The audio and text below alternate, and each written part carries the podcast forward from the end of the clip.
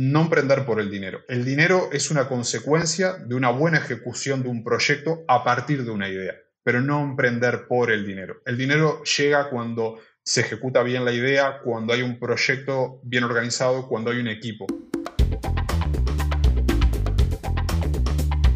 Bienvenidos al podcast e-commerce, la mejor herramienta para estar al día y hacer crecer tu negocio. Aprende de la mano de expertos, conoce historias de grandes emprendedores y transfórmate en un especialista con nosotros.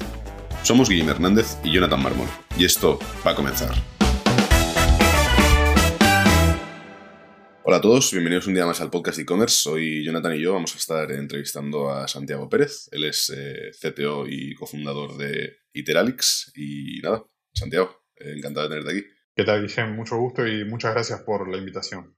Nada, gracias por, acompañarnos en este, en este podcast y bueno, vamos a conocer un poco más sobre Iteralix. Eh, cuéntanos un poco, Santi, eh, quién eres, de dónde vienes y cómo terminas finalmente en este proyecto. Bien, eh, bueno, soy de Uruguay, vine aquí a Barcelona hace cinco años. en principio vine a realizar un máster, luego la ciudad la verdad que me, me gustó muchísimo y nos quedamos aquí con mi familia. Respecto al proyecto, el proyecto surge a partir de Isaac y Valentina, que son los, las personas que, que fundan justamente este, este, proyecto. Luego me uno a ellos a los tres meses de iniciado con la visión justamente de aportar mis conocimientos tecnológicos y experiencia y sabiendo que si bien es un proyecto que puede parecer un poco que está basado en algo que es muy tradicional como son los funerales, hoy en día requiere de una tecnología y eso, eso es un factor fundamental. Es por eso en realidad que me uno también y sin duda por una motivación del proyecto y de la idea que, que se, quiere, que se quiere lograr.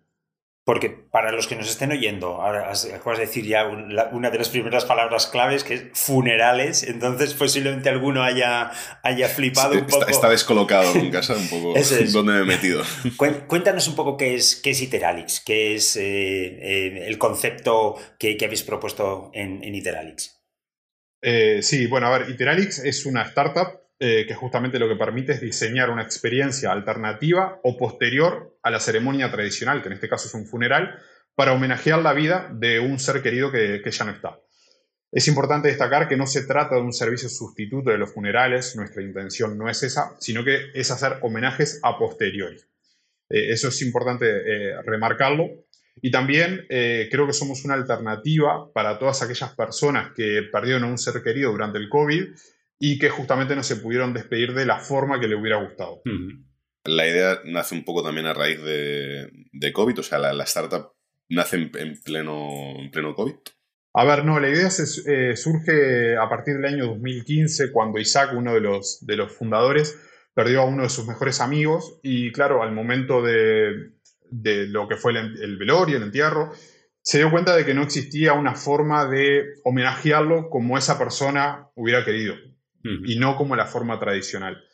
Eh, ahí es que empieza a surgir la idea, luego, en el, eh, luego este año conoce a Valentina, que Valentina había perdido a su padre hace dos años y también se había encontrado con esa misma situación en la cual eh, no se había sentido identificada en el momento del funeral con, con lo que estaba pasando allí y con la vida de su padre. Entonces, también surge a partir de una necesidad. Sin duda el COVID seguramente aceleró todo esto porque, a ver, nos enfrentamos quizás a la muerte de una manera más cercana, y eh, tuvimos que empezar a hablar de este tema que es tabú eh, sin querer y eso sin duda que, lo aceleró. O sea que al final también la startup nace un poco también de, situaciones, eh, en base a situaciones personales, ¿no? De, los propios fundadores, ¿no? Exacto, exacto. Surge más desde, desde ese lugar, desde la parte de la experiencia propia.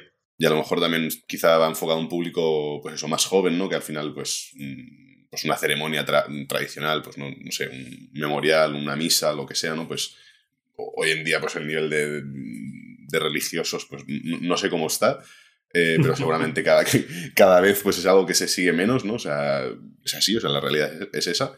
Y sí que es verdad pues, que a lo mejor pues, perfiles más jóvenes, pues como, pues, como podamos ser nosotros, pues sí que buscamos un tipo de, ceremonia o, de, o forma de homenajear diferente, ¿no?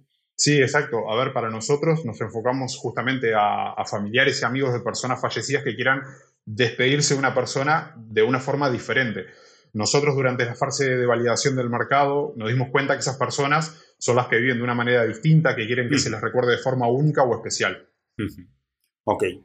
Porque cierto es que, vosotros habéis planteado todo, todo lo que es el proyecto alrededor del concepto homenaje. Quiere decir, es evidentemente es un momento triste en el que un familiar o un amigo ya, ya no está, pero si lo habéis planteado de una manera o con un talante un poco positivo. Quiere decir, intentar ver en todo, en todo este momento, y utilizando también la palabra funesta, eh, en todo este momento así como más, eh, más de pesar y más de dolor, eh, ver una no sé, un, homenaje y una, y una conexión con esa persona que, desgraciadamente ya no está.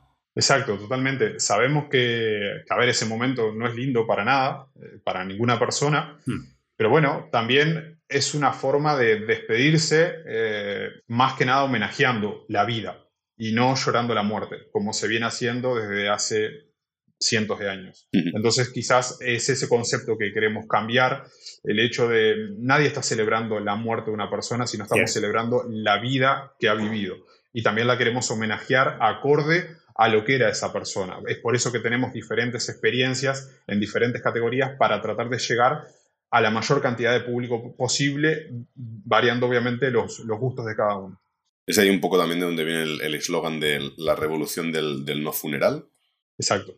O sea, no, sé, ¿cómo, es la, cómo ha sido la... Hablabas un poco del estudio, un poco que habéis hecho de, mercado, o sea, cómo la, acogida que iba a tener.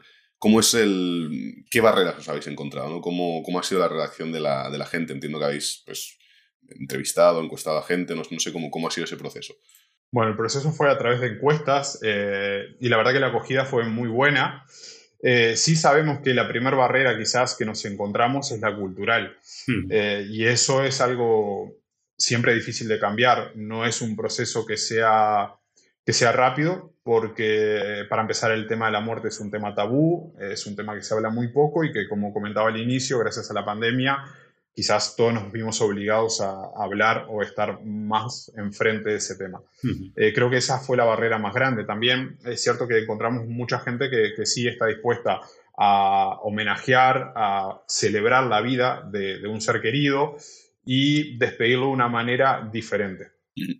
Además, este, esta manera de despedirlo eh, lo habéis englobado alrededor de unas eh, diferentes experiencias a muy diferentes niveles. O sea, quiere decir que cada una de las personas que pueda sentirse identificada con, vuestro modelo de negocio o que pueda pretender eh, hacer uso de un servicio como, como el que ofrecéis, pueda sentirse cómodo o pueda sentirse más cercano a muy diferentes experiencias, muy diferentes posibilidades. Sí, exacto. Como bien, bien comentas, justamente lo que hemos hecho es crear diferentes categorías y diferentes experiencias. En este momento tenemos 90 experiencias activas y el objetivo es llegar a 100 antes de fin de año, pero les puedo adelantar que vamos a llegar la semana que viene, porque la verdad que el equipo de producto está trabajando de una manera increíble y justamente ha logrado experiencias que intenten adaptarse a todos los perfiles, desde, no sé, experiencias en el mar, experiencias más conectadas con la naturaleza, algunas más con la ciudad, otras más eh, en el aire, si se quiere, como las categorías Sky que tenemos, que esa es nueva, de reciente creación.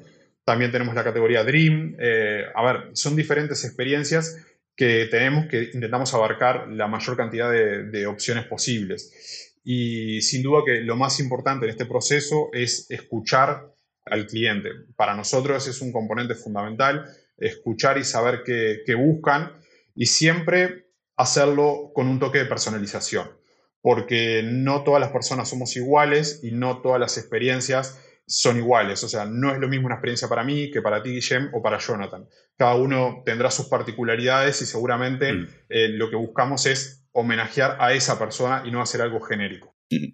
Ahora, que estabas mencionando esto de personalizar y, las experiencias, ¿no? Claro, a mí me dice experiencia y lo primero que me viene es la típica cajita, ¿no? Que comprábamos que, pues eso, puedes canjear por, pues no sé, una cena, una escapada, lo que sea, ¿no? ¿Cómo son las experiencias de, de Iteralix? Al final entiendo que, pues eso, he visto que hay un viaje en globo, ¿no? O una salida en el mar.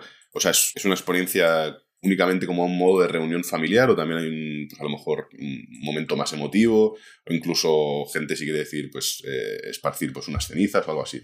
¿Cómo funcionan estas experiencias? Bueno, eh, de todo un poco lo que has comentado. Empiezo por el final. El hecho de esparcir las cenizas, por ejemplo, en el mar, es una de las experiencias que tenemos en toda la costa.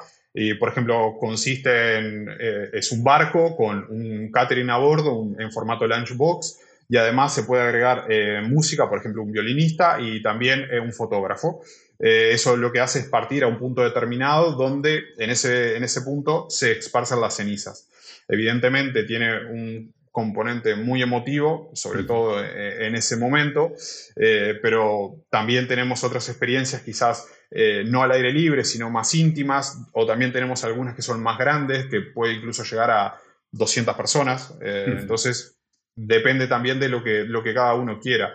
Tenemos muy íntimas o muy grandes también porque incluso he visto que, eh, pues esto ya Guillem, yo te aviso, no tengo intención de morirme de momento, pero si ocurre algo estos días, eh, esperemos que, no. Eh, no, hombre, no. De momento, esta semana o la que viene no, luego ya no lo sé, pero eh, la experiencia en Marqués de Riscal me parece muy interesante, porque uno, es un hotelazo eh, diseñado por un arquitecto de, primera orden. Eh, ¿Cómo llegáis incluso a, tener en vuestra, en vuestra cartera una experiencia de este, de este perfil?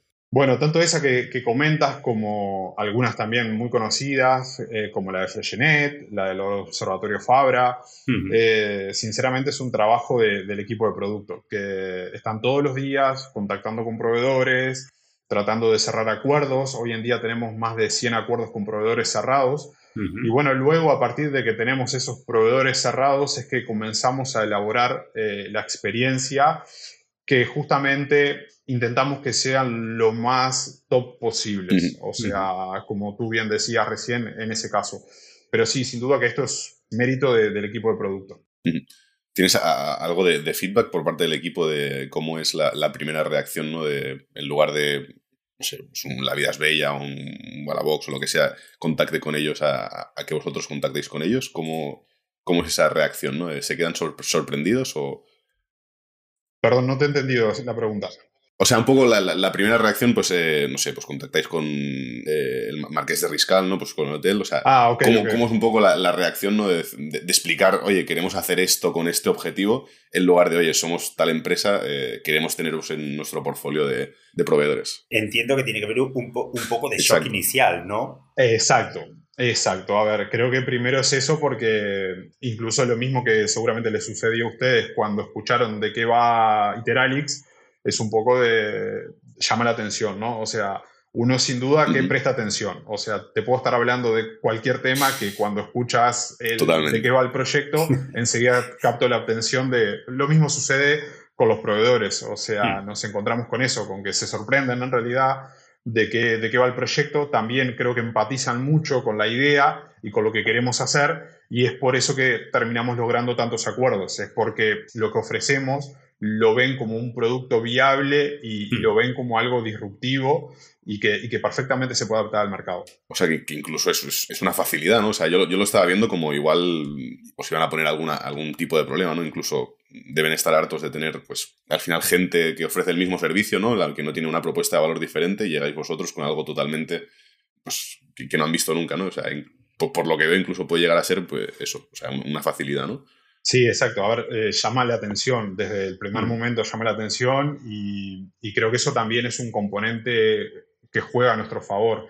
El hecho de ser tan disruptivos, tener una idea un poco loca si se quiere y nada, eso juega a nuestro favor y bueno, como comentaba al principio, eh, esto es un mérito totalmente de la gente de producto, que son las que, las que logran, los que logran contactar con proveedores, gestionarlos, explicar muy bien la idea, que es algo difícil y también, que, exacto, es fundamental explicar muy bien la idea y transmitir realmente lo que hacemos y que nos escuchen sobre todo. Bueno, porque por otro lado, si lo, si lo pensamos de, diametralmente desde el, desde el otro punto de vista de, lo que tiene que ver un, por llamarlo de alguna manera, y lo digo entrecomillado para los oyentes, que voy a hacer el gestito con los dedos, eh, evento social, por si se celebra una boda en un, en un hotel o, o para celebrar una despedida de soltero de unos amigos, te coges un barco, ¿por qué no lo vas a despedir de, otra manera también en un barco? O sea, quiero decir, evidentemente no es el mismo talante y no vas con las mismas ganas posiblemente, pero ahí está el concepto de homenaje del que hablábamos antes. Sí, sí, es tal cual, tal cual lo que tú dices, porque, a ver, el concepto nuestro es celebrar la vida. Hmm. Evidentemente no es lo mismo que, una boda, eh, pero, pero sí, lo que buscamos es celebrar y homenajear la vida de, de una persona que ya no está y también es importante asumir que todos vamos a llegar a ese punto. O sea, a veces quizás por un tema tabú de que no se habla, eh, parece que, es posible esquivarlo. Y hasta ahora, de la muerte de los impuestos, creo que nadie, nadie ha logrado. Bueno, de los impuestos yo creo que más de uno sí, ¿eh? no lo sé. Bueno, pero, pero lo sí cierto es que son temas, son temas particulares a tratar, ¿eh? O sea... No, pero, le, está, dando vueltas y Dios, sí, o sea, por desgracia, ¿no? O sea, los últimos eh, funerales que recuerdo, ¿no? En familia, o sea, al final es tanto bodas como, no sé, pues igual bautizos o, funerales, es al final el, único momento del año en el que toda la familia, por suerte o por desgracia, se, acaba reuniendo, ¿no? Y, muchas veces acaba siendo un momento de, pues eso, de caras largas, de tristeza, y, al final, pues, oye, si es una experiencia, pues si, si la experiencia es en un barco, pues a lo mejor la, el recuerdo que te llevas o, o el momento que vives en una familia no es lo mismo que estar en una iglesia o en un, o un velatorio, lo que sea. Un sanatorio. Exacto. O sea, al final es un poco salir un poco y romper ese esquema. Paradigma que tenemos hasta ahora. Exacto. Sí. Sí, es tal cual, es tal cual. Incluso nosotros, justamente, el componente personalizado que, agregamos es el hecho de poder pasar eh, fotos o videos de esa persona. Entonces, no es solamente que es un barco o es eh, ir a, algún museo o algún, eh, o algún otro sitio que tengamos si no le agregamos el componente de personalización, de poder pasar un video o fotos de, esa persona y hacerlo lo más personalizado posible y que justamente tenga un componente emotivo y recordar a esa persona de otra manera, que durante su vida seguramente habrá sido muy feliz, eh, habrá tenido sus momentos, pero lo quiero recordar así, no lo quiero recordar de la otra forma, de cómo se hace desde hace años, y que sin duda, como, como tú decías, es un mal recuerdo, es un mal sabor de boca cuando, cuando es la despedida. ¿Y por qué? ¿Por qué si yo tengo tan buenos recuerdos de esa persona? O sea, ¿por qué lo tengo que recordar así? Sí, además es que es, un trago para, mucha gente el momento cementerio, el momento tanatorio. O sea, es, como un trago muy, muy, muy complicado porque a, un hecho que ya es eh, negativo per se, eh, le añade un, ¿sabes? Un sí, es, como, un aura, un, de dramatismo. Es, o sea, es como el aura de, es todo negativo, ¿no? Es como...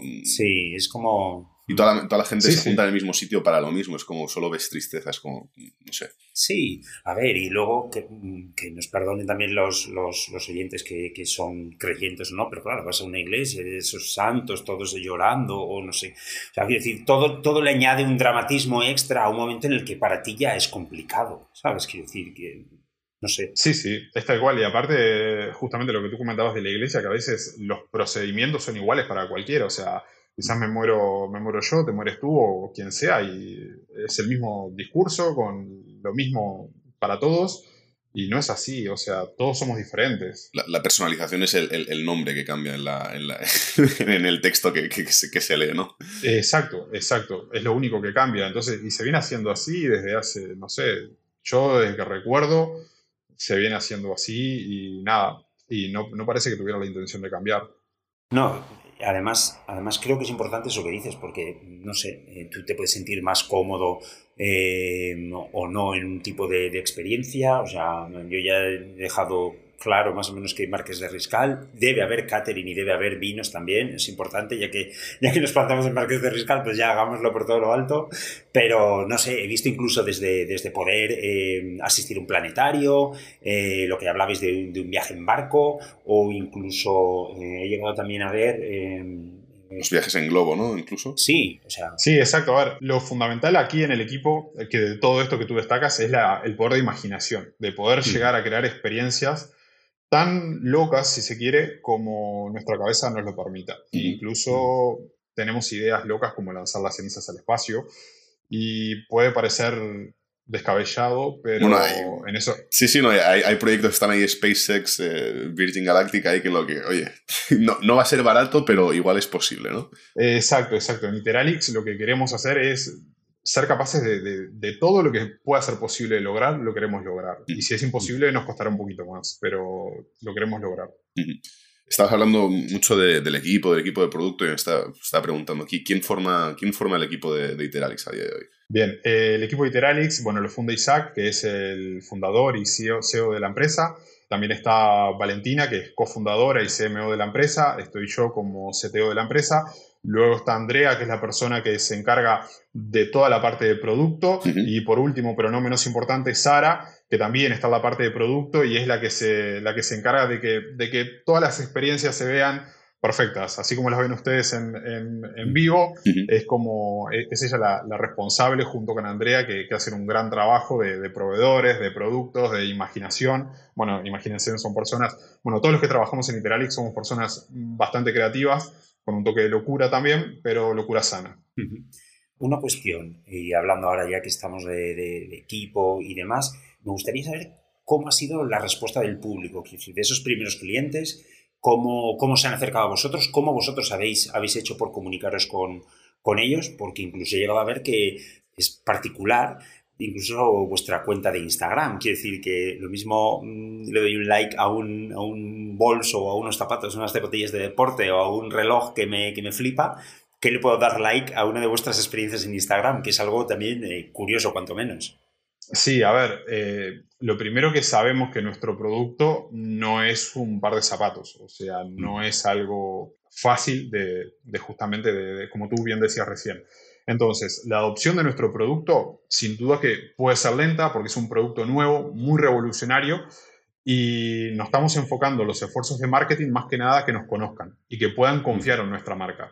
Porque si bien yo les he hablado de, todos los componentes, de la imaginación, de la creatividad, de la personalización, hay algo fundamental que es la seriedad y el compromiso con cada experiencia, porque no deja de ser un homenaje en un momento muy duro. Entonces, invertimos mucho en comunicación, sobre todo para tener visibilidad en los periódicos, tanto online como offline. Seguramente si habrán googleado Hyperalix, verán que hemos salido en varios sitios, eh, tanto online como offline también. También cuidamos nuestras redes sociales para que cuando el usuario, como tú lo acabas de decir, busque información sobre nosotros, tengamos eh, también las redes sociales muy cuidadas. También hacemos campañas de brand awareness para enfocándonos más que nada en Instagram y Facebook. Pero bueno, eh, estamos haciendo varias, varias cosas en el área de marketing. ¿Tenéis eh, algún tipo de, competidor o sois los primeros que hacéis esto a nivel, a nivel España? Entiendo que sí, no sé si a nivel mundial hay algo parecido. Eh, sí, exacto, a nivel de España sí somos los primeros. A nivel global, en Inglaterra sabemos que, hay una empresa que, hace algo similar, en Estados Unidos también, como no podía ser de otra forma, evidentemente. Eh, pero bueno, esto es algo que es un sector que está creciendo y que es probable que en el futuro, evidentemente, surjan competidores como, como siempre pasa. ¿Y el plan es enfocarse de momento a, un mercado español? O sea, entiendo que al final, obviamente, es mucho más difícil eh, por el tipo de producto, ¿no? Que, voy a llamarle producto, ¿no? Que, que vendéis, sentar las bases en, el mercado España. Pero no sé si a lo mejor también tenéis una visión más global en, en el roadmap de, pues no sé, de aquí uno, dos, cinco años, ¿no? ¿Cómo, cómo, cómo lo enfocáis eso? Sí, el objetivo en el corto plazo diría que al año que viene es ya salir al exterior. O sea, no solamente enfocarnos en España, sino también enfocarnos en el exterior. Inglaterra puede ser un, buen lugar. ¿Algún otro país del, continente europeo, quiero decir? Estaba pensando en el, factor cultural por, países, ¿no? Igual hay países que es más fácil la barrera de entrada, ¿no? Porque sí, culturalmente pues ya están más, más hechos a, pues incluso a a festejarlo, ¿no? O sea, ya no. Bueno, por ejemplo, Inglaterra, eh, México. México creo que es el más conocido, donde ellos celebran eh, la muerte realmente, o sea. Y eso pueden ser mercados donde, donde quizás en un futuro podamos, podamos llegar. ¿Cómo, tu, tu, perfil de, de, CTO encaja en algo así? ¿Cuál es la pata tecnológica de, de Iteralix? Bueno, eh, todo lo que están viendo, por ejemplo, lo que son las experiencias que hay en la web, todo eso es tecnológico. Lo que hay detrás, la conexión con los proveedores, también es un componente tecnológico. Saber qué servicios ofrecen, desde qué rango de precios, dónde lo ofrecen, en qué lugar. También saber qué le podemos ofrecer a cada tipo de cliente, depende de la zona donde viva. La expansión hacia otros mercados y ofrecer productos personalizados, depende de la ubicación. Y hoy en día medir y corregir. Si no se puede medir, no se va a poder corregir. Entonces, y para medir es tecnológico. O sea, tenemos que saber desde dónde provienen las personas que entran a la web, qué hacen, eh, también qué nos piden, qué información necesitan también ayudar al área de producto para que su trabajo sea más fácil en el día a día. No pueden perder tiempo en, subir una experiencia, en crear una experiencia, y para eso está la parte tecnológica, para ayudarlos al máximo. también para la parte del CTO, de ver que los números están acordes con lo que se ha planificado y para eso el área tecnológica es fundamental. Hoy en día el área tecnológica creo que en una empresa no tenerla eh, hace la diferencia. Y también a raíz del COVID ha acelerado mucho los procesos de gente que no tenía quizás una página web o no tenía un lugar para vender y tuvo que salir a crearlo rápidamente porque si no el negocio se le iba abajo. Y no estoy hablando solamente de empresas pequeñas, ha pasado con empresas grandes que, que no lo tenían y han tenido que hacerlo porque si no dejaban de funcionar. E incluso el trabajo ha cambiado también a nivel tecnológico.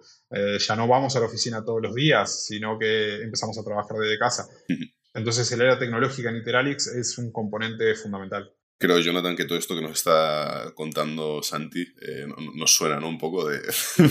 Hombre, a ver, sí, porque yo soy el, el, eslabón perdido de, Bueno, el eslabón perdido dicho así suena que estoy eh, Australopithecus, pero vamos, soy el eslabón suelto de Chris porque soy el único elemento que está, que está en Madrid y, y bueno, eh, cierto es que, que, en mi caso la, la, tecnología es una, es una puerta abierta, uno, para trabajar con mis compañeros y dos al, al mundo también, porque bueno, conectarte con partners, proveedores y, demás eh, gente con la, que, con la que trabajas es ya hoy inevitable. Además, yo creo que en vuestro caso, más aún, porque imagínate, porque el momento funeraria a nivel tradicional está muy establecido de una manera eh, física, con una oficina en la que vas y decides tu, es un poco tenebroso también, pero tu féretro y no sé qué y no sé cuántos, y el día que la palme quiero que, que haya no sé qué no sé cuántos, también entiendo que, que, ofrecerlo de una manera más, más amable y para todo, para todo el territorio, eh, entiendo que, que, facilita el que, el que vuestras experiencias se puedan adquirir desde cualquier punto de la península. Sí, exacto, exacto. Es justamente lo que, lo que dices de también hoy en día la mayoría de, de, las cosas llegan a la gente a través de la tecnología ya sea de un móvil, desde un ordenador, pero el componente tecnológico está presente. Tú muy bien comentas de que las funerarias eh, tienen su local, con su lugar establecido, es eso lo que, lo que tienen para ofrecer, entonces, claro, me parece que quizás el componente tecnológico también nos acerca de una forma más masiva a todos los, los posibles clientes. Totalmente.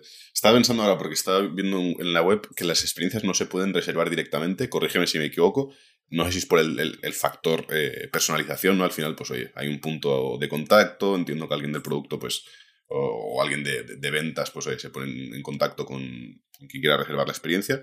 Entiendo que va por ahí, o tenéis planteado en, un futuro poder hacer esa reserva directamente desde, desde, desde web, o no queréis perder ese punto de personalización del momento. Las dos cosas que dices son totalmente acertadas porque justamente ahora lo que buscamos es un poco también recibir feedback de, las personas para hacer esos homenajes los más personalizados posible, incluso la cantidad de personas que van a asistir. Y ese es un punto que al momento de hacer la, la reserva seguramente no lo tengas tan claro. Entonces, no es lo mismo hacer un homenaje para cinco personas que para 200. Entonces, la organización, el evento. Sí, no, no, no, es lo mismo ir a hacer un, un, escape room que sabes que ibas a ir con cuatro o cinco amigos que un momento como funeral que, oye, mm, igual a alguien no le apetece venir, ¿no? Porque es obvio. Exacto, exacto. Justamente entonces lo que buscamos en Interalix en este momento es recibir reservas, consultas de reservas para luego contactar y ver en realidad qué es lo que le podemos ofrecer adaptado a las necesidades de ese cliente. Ahora, en un futuro, sería ideal que se puedan contratar directamente desde la plataforma, pero para eso es necesario que nosotros agreguemos todos esos componentes de personalización que estamos recibiendo ahora en, el, formulario o en la reserva bien dicha. No, totalmente. O sea, es, es un momento de, definición del producto total y al final ese, los clientes, ¿no? O ese feedback que podáis recibir es que nos está ayudando a definir el producto, ¿no? Como tal. Exacto, exacto, es así. Y ahora hablando de, de producto y de experiencia y demás, ¿cuál es esto decirlo así suena un poco también tremendo, pero ¿cuál es el, top 3? O sea, ¿cuáles son las experiencias que más se solicitan o, qué es lo que a la gente más le apetece eh, hacer para, recordar a esa persona eh, querida que ya, que ya no está? Bueno, a ver, eh, las más visitadas son, por ejemplo, la de Gourmet, homenajear a esa persona a través de los sentidos, que esto es en Freshenet, es una de las más visitadas. La otra es en el Observatorio Fabra, también. Y también la de déjame que lo tengo aquí porque te quiero decir exactamente. Eh, bueno, en la cúpula de Navarra también es una de las, de las más visitadas. Esas son de momento las que tenemos más visitadas. También es cierto, y, hay, que, hay que ser sincero en este, en este aspecto, que eh, estas se lanzaron el primero de noviembre. Por ejemplo, las categorías Sky se lanzó hace muy poco. Entonces mm. allí tenemos experiencias muy buenas, pero claro, que todavía no tienen el recorrido que tienen estas que, les acabo de comentar que están desde el primero de noviembre. Eh, pero más que nada son esas las, las principales. Además, dices primero de noviembre, que creo que es importante aclarar que lanzáis el negocio al mercado el 1 de noviembre, día de todos los santos. O sea, es como, venga, bordando, ¿no? Ahí todo bordando, haciéndolo todo. Eh, ¿qué, mejor, ¿Qué mejor día que ese? Exacto, eh, totalmente. O sea, no hay, creo que no había un día mejor para lanzarlo que ese.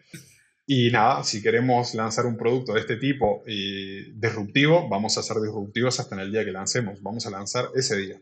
Es perfecto, ¿eh? os lo tengo que decir que me parece brillante.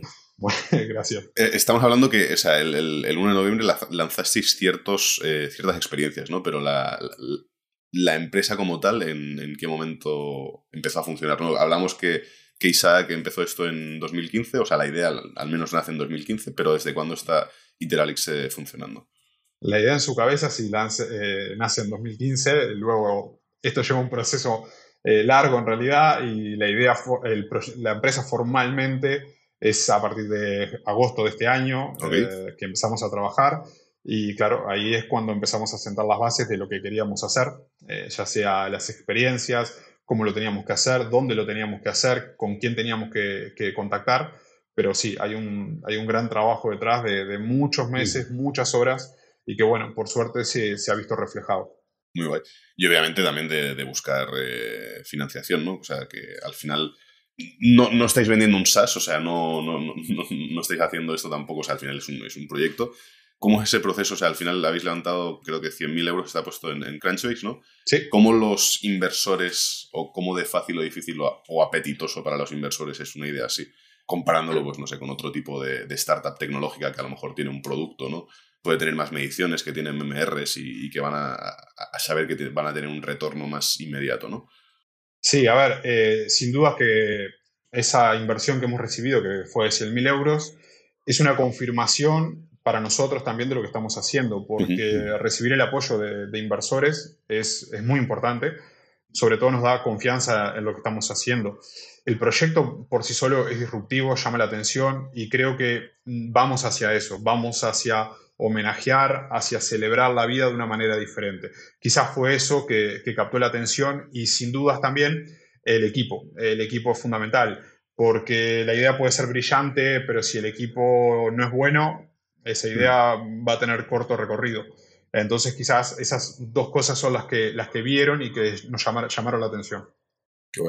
Es curioso porque, porque además esto, estamos utilizando en todo momento la palabra disruptivo, tal, pero cierto es que incluso los medios se han visto así. O sea, quiero decir, he podido leer en, un titular de La Vanguardia en, el que la palabra revolución no la subrayaron de milagro. O sea, quiero decir, es, es algo... Eh, yo recuerdo cuando yo le planteo también la idea a Guillem, eh, un poco las cejas se lo juntaron con el flequillo, ¿sabes? O sea, me parecía algo así como, un poco diferente y tal, y dije, no. Pero, pero ¿cuánto tardé en, decirte que sí? Poco, también es ah. cierto. También, es cierto que poco.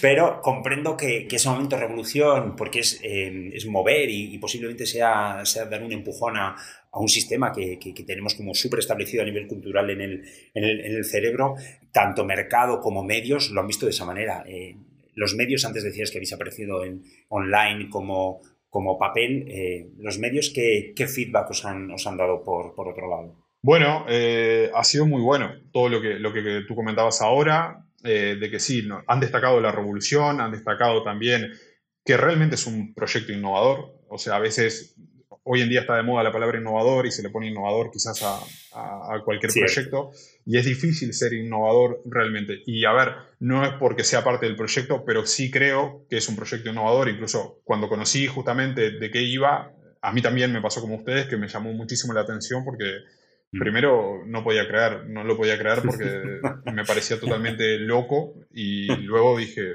pero es esto, o sea, Totalmente, o sea, a mí me ha tocado también vivir funerales y de una forma triste como se hace, como se hace actualmente. Entonces, sin duda que lo que más hemos eh, recibido es eso, es una buena acogida por parte de los medios, que es muy difícil de lograr aparte, es muy difícil de lograr porque eh, los medios tampoco van a publicar porque sí, eh, ellos también tienen que, vender la información que publican y tiene que ser de calidad y buena para sus usuarios. Entonces, también ver que hemos tenido tanta acogida en los medios, eso nos da confianza a nosotros de saber que vamos bien, que vamos por el buen camino. Y tomando en cuenta que es, que es una startup y que todos habéis comenzado tal, ¿era vuestro primer proyecto? Quiero decir, ¿habéis eh, anteriormente trabajado en algún otro proyecto, en alguna otra historia que haya funcionado o no? Eh, ¿A nivel emprendimiento te refieres en general o en Iteralix? No, no, vuestro. En, eh, quiero decir, sois, sois tres componentes. Entiendo que posiblemente antes de Iteralix alguno, habéis tenido también alguna otra idea que, haya podido funcionar o no. Y, bueno, eso también nos ha ayudado un poco a, saber cómo, cómo, focalizar y cómo enfocar mejor este proyecto ahora. Sí, a ver, eh, todos en realidad, por un lado u otro, somos emprendedores. También emprender creo que es una forma de encarar la vida entonces, eh, vinimos de diferentes lugares, incluso hasta diferentes países. Valentina es italiana, como he comentado yo, soy uruguayo, y Isaac es de, Galicia. Entonces, también creo que el, equipo, al ser tan multicultural, con diferentes habilidades, cada uno conoce bien hasta dónde puede llegar, qué límites tiene, creo que ha sido fundamental eso. Y sin duda que todos en el pasado, de alguna forma u otra, hemos estado vinculados con el emprendimiento eh, incluso hablo a nivel personal, me ha tocado durante mi carrera eh, cursar materias de emprendimiento porque me encantaban, o sea, hmm. eran las, las, materias que era el primero en llegar y el último en irme porque disfrutaba muchísimo durante, hmm. durante todo lo que se daba allí porque consideraba que era impresionante cómo te podía abrir la cabeza y llegar a lugares inimaginables y también ver que esas cosas que tú te puedes imaginar son posibles de hacer porque hay ideas que al principio parecen muy locas hasta que alguien las empieza a hacer, las empieza a realizar y ya no se ven tan locas. Totalmente. Pues nada, o sea, yo creo que era justo lo, que te iba a pedir, Santi, un poco para cerrar el, podcast. No sé si Jonathan nos dejamos algo, pero eso, al final nos gusta cerrarlo un poco con, desde el punto de vista o la experiencia propia del speaker, ¿no? Pues al final, para nuestros oyentes, que sobre todo son emprendedores que pueden tener ideas en la cabeza que a lo mejor pueden parecer locas, pero bueno, que aquí ha quedado demostrado que hasta ideas relacionadas con la muerte pues pueden acabar funcionando, ¿no? Pues cuál sería un poco ese, consejo más, eh, más personal de, oye, ¿cómo es emprender, no? O sea, ¿cómo les animarías tú a que, a, que tiraran la idea adelante por muy loca que parezca? Porque al final a la vista está, ¿no? Que cualquier cosa, pues, por loca que sea, puede ser una buena idea, ¿no? Una idea brillante. Sí, sí, es así. Eh, a ver, tres breves consejo, si se quiere, o experiencia propia en realidad de lo que me ha pasado durante mi vida, que les podría decir. Primero, no enamorarse de una idea. Esto es fundamental, conocer el límite entre lo viable y lo imposible. A veces uno por enamorarse de esa idea y creer que, es eso lo que, lo que tiene que hacer, puede llegar a resultados incorrectos. O sea, eso me parece, me parece importante. Lo otro que conocer que una idea por sí sola, que a veces tratamos de ocultarla, de no contársela a nadie porque tenemos miedo que la copien, una idea por sí sola no vale nada. Eh, lo que vale de esa idea justamente es buscar un equipo que sea complementario a las habilidades que uno tiene y que permitan desarrollar esa idea. Entonces, eso también lo veo, lo veo como un factor fundamental. Y lo otro, no emprender por el dinero. El dinero es una consecuencia de una buena ejecución de un proyecto a partir de una idea, pero no emprender por el dinero. El dinero llega cuando se ejecuta bien la idea, cuando hay un proyecto bien organizado, cuando hay un equipo. Y por último, quizás ser libres, o sea, para la idea, eh, no, ninguna idea es loca o es loca, como decía, hasta que se pueda hacer. Que imaginen, que sueñen y que, y que lo concreten, porque se puede lograr.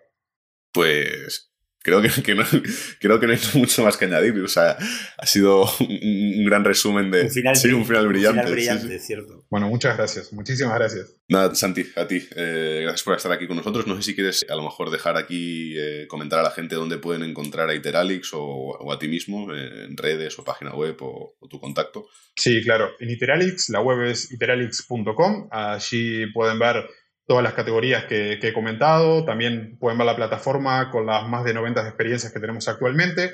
Luego, para contactar conmigo o con cualquier parte del equipo, nos pueden escribir a hola.iteralix.com, que lo vamos a recibir muy, con mucho gusto y vamos a contestarlo lo antes posible. Y nada, estamos abiertos a cualquier sugerencia. Ok, pues, eh, Pues dicho queda. Claro que sí. Genial, Santi. Muchas gracias por estar aquí hoy con nosotros. Muchas gracias a ustedes. Un placer. Chao, chao, chicos. Chao. Chao, chao.